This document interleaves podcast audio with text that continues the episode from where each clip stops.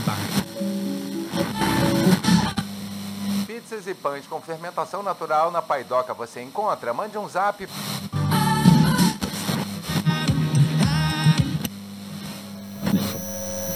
Metanoia Cast. Transforme-se.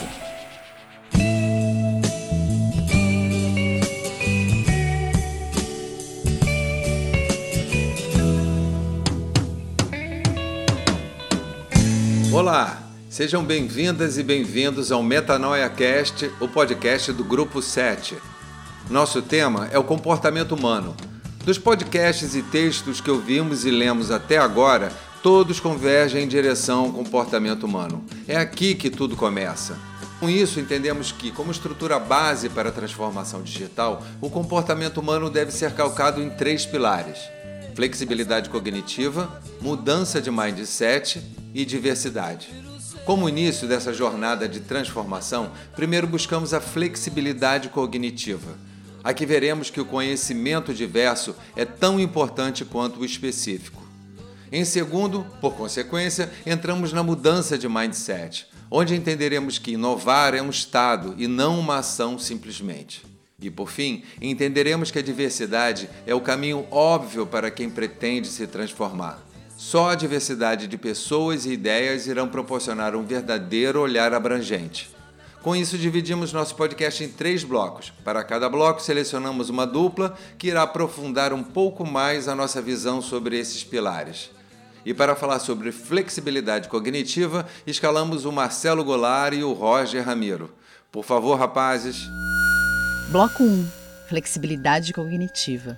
Fala pessoal, eu sou o Marcelo Goulart, ou o Marcelinho, e eu vou falar um pouquinho com vocês sobre flexibilidade cognitiva.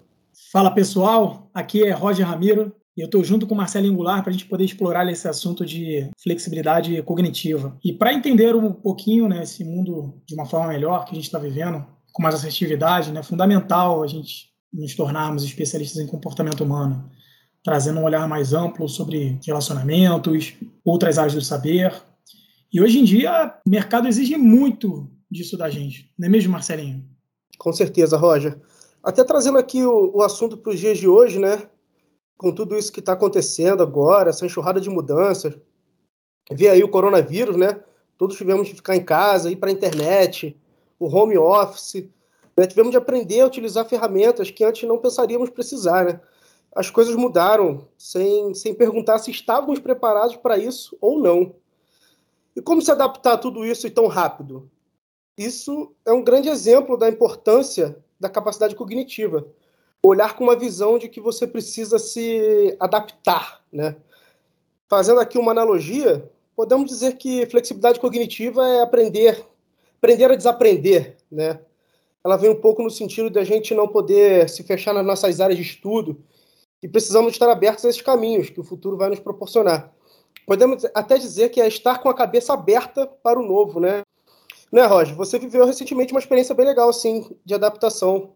Conta um pouquinho pra gente. Pois é, Marcelinho, você falou duas palavras aí super importantes, que é a questão da adaptação e uma frase, na verdade, que você disse que é a questão de você estar com a cabeça aberta para novas experiências, né? Eu vi há cerca de dois anos atrás uma experiência muito bacana, quando eu fui convidado a liderar o time de operações de estúdios em Belo Horizonte, lá na Globo Minas. Na época, eu era o líder de tecnologia, né, na área de externas, eu recebi um convite para ser gestor, para liderar um time de cerca de 50 pessoas no estado novo, com pessoas novas, no, no outro modelo de negócios, que é jornalismo esporte e não mais entretenimento. Então foi uma experiência assim que eu pude viver a, a questão da flexibilidade cognitiva na prática. Enfim, a questão da adaptabilidade, a questão dessa capacidade que você disse de aprender, reaprender e aprender novamente novas áreas do conhecimento, você está com a cabeça aberta, sair da zona de conforto e fincar o pé ali depois daquela linha da zona de conforto, estar lá.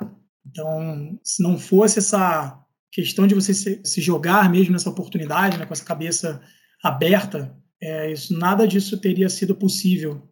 Não teria dado certo a experiência como deu.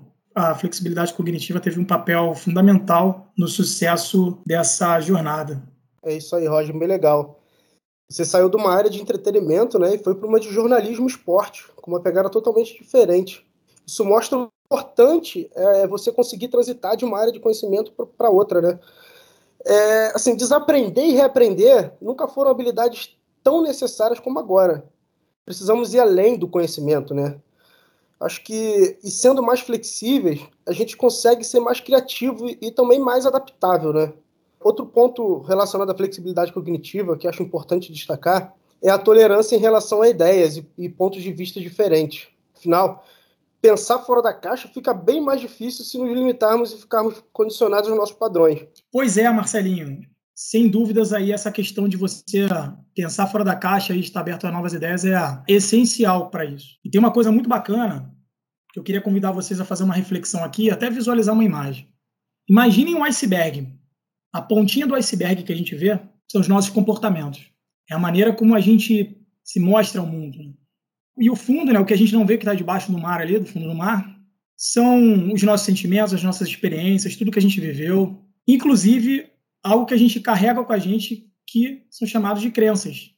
E talvez para a gente ter uma mudança de comportamento, vale aqui uma reflexão da gente. A gente só consegue levar a uma mudança de comportamento se a gente ressignificar essas crenças que a gente tem. Trazer novos significados às experiências que nós tivemos. De fato, pegando o que o Marcelinho falou, é a gente se abrir, ressignificar, trazer novos significados, porque sem isso a gente não consegue mudar nossa mentalidade, a gente não consegue mudar nosso comportamento. Mas disso, quem vai falar agora é o grande Fernando Mendonça e o Edson Rosas sobre mindset fixo e mindset de crescimento. Bloco 2 Mudança de mindset. Fala pessoal, aqui quem fala é Fernando Mendonça. Queria falar um pouquinho com vocês sobre mindset. É, a maneira como você encara a vida, as dificuldades, os desafios, as falhas, os fracassos se refletem diretamente no que você vai conquistar na vida. Sobre isso, falaremos um pouco sobre os mindsets, que são nada mais do que crenças, são crenças poderosas que podem transformar sua mente e sua vida. Ter sucesso ou fracassar na vida vai depender exclusivamente da sua mentalidade, ou seja, do seu mindset. Você acredita que uma pessoa nasceu com sucesso? Você acredita que você inevitavelmente nasceu com um nível de inteligência fixa? E nada pode ser feito para evoluir? Como você encara a sua vida? Em cima desse texto, eu queria chamar aqui o Edson para falar um pouquinho sobre mindset fixo. Edson, o que, que você entende aí sobre mindset fixo, meu amigo? Oi, Fernando. Opa, fala pessoal, tudo bem? Então, Fernando, o... quando a gente fala de mindset, a gente se refere sobre as nossas características, né, das nossas mentes. A gente tem padrões de comportamentos, de pensamentos, é, de atitudes. E as pessoas que têm esse mindset fixo, elas acreditam que seus talentos, comportamentos são fixos e limitados. Elas acreditam que nasceram desse jeito e nada muda. É, no entanto, para essas pessoas, o fracasso pode transformar isso num trauma permanente. É, e precisam provar para si próprio e para os outros seu potencial. Enxergam o fracasso como um constrangimento inaceitável, deve ser evitado de qualquer forma. Elas não tentam desenvolver uma habilidade extra porque não acreditam que nasceram com determinadas habilidades não vão conseguir desenvolvê-las muitas das vezes preferem escolher o que é fácil e ficam lá na zona de conforto pelo medo da falha. O medo do julgamento negativo é mais forte que a vontade de evoluir. E a pessoa acaba não alcançando os seus próprios sonhos. E muitas das vezes essas pessoas também, é um outro tipo de pessoas, também se acham extremamente inteligentes, não querem procurar, não querem desenvolver, porque tem aquela mentalidade do mindset fixo. É, mas não necessariamente essas características precisam ser imutáveis. Pelo contrário, é saudável e recomendável. Temos que mudar nossas habilidades, nos adaptando em ações e reações sobre o novo contexto. Isso se chama mudança de mindset. Para falar sobre essa mudança, vamos chamar o Fernando de novo, que ele vai falar sobre o mindset de crescimento. Sim, Edson, é o mindset de crescimento, que é aquela atitude mental, e entender que a inteligência pode ser aumentada pelo esforço próprio e da sua própria inteligência pode ser desenvolvida. Não ter medo dos seus fracassos, pois serve como feedback para o seu crescimento, para o seu aprendizado. Não existe fator mais preponderante para o sucesso ou para o fracasso do que o seu comprometimento com foco em seu propósito. É, indivíduos com mindset de crescimento acreditam que o sucesso é uma viagem constante e não um destino que irá sempre se superar por outros caminhos. Muitas pessoas não buscam apenas o desafio, mas prosperam com ele. Quanto maior o desafio, mais ela se desenvolve. Enfrentar um desafio é progredir. Pessoas com mindset de crescimento tentam enfrentar o desafio com determinação. Buscam o desenvolvimento, o aprendizado, sem se preocupar com a autoavaliação, com a proteção de suas capacidades fixas, que encaravam diretamente nos seus erros. Líderes com mindset de crescimento tornaram-se cada vez mais competentes para compreender como distribuir e motivar empregados, e a produtividade tende muito a crescer com isso. Buscam expandir a capacidade e o conhecimento, conduzindo os processos que levam oportunidades para o aprendizado, buscando lições e inspirações no sucesso dos outros. Não há como negar, às vezes estamos no mindset fixo, né? em outros momentos no mindset de crescimento. Então devemos entender o que desencadeia nosso mindset. Podemos nos perguntar, ao longo dessa jornada, onde deixamos empacado nossa capacidade de superação? Como aos poucos vamos assumindo que não nos faz crescer? Em cima dessa reflexão, gostaria de convidar Juliana Lago e Thiago Lepretier para falar sobre diversidade. Bloco 3 Diversidade. Olá, amigos. A diversidade na empresa, ela não diz respeito à inclusão de pessoas com diferentes estilos de vida. Ela, na verdade, permeia a alteração da percepção da empresa sobre o ambiente do qual ela atua, fazendo com que ela consiga alcançar um público maior com sua marca e tenha representatividade. Sim, meus amigos, representatividade. Exemplos dos quais as pessoas consigam se identificar e consigam ter orgulho de ver um representante naquela função. Por exemplo, Maju Coutinho, Pedro Figueiredo e Eric Rianelli, Lázaro Ramos e Thaís Araújo, Glória Gruver e Pablo Vitar. Segue daí, Ju. É, gente, a diversidade vai muito além da prática de uma contratação dentro de uma empresa, né? Porque a gente está falando de diversidade na vida. E falar de diversidade para mim é maravilhoso. Uma mulher bissexual numa função que até pouco tempo era conhecida por ser executada única e exclusivamente por homens. E aqui a única mulher em um grupo de sete pessoas. Acho que isso já fala bastante coisa no quanto a gente precisa voltar o nosso olhar para a diversidade mas buscando olhar o copo pelo lado cheio. Ao mesmo tempo é maravilhoso poder estar aqui, porque isso também mostra o início de uma mudança de um olhar para a busca de maior diversidade, né? de uma busca que está acontecendo viva aqui, né? nesse grupo maravilhoso. É, e esse grupo faz parte de uma empresa, né? Então as empresas elas estão de fato acompanhando essas transformações e elas foram obrigadas a passarem a compreender que essa é uma tendência sem volta, né? Graças a tudo. e para a gente poder ter um pouco de ciência assim do nível da desigualdade que acontece no Brasil dentro das empresas, né? É, mulheres negras elas ocupam menos de 1% dos cargos da alta liderança nas empresas.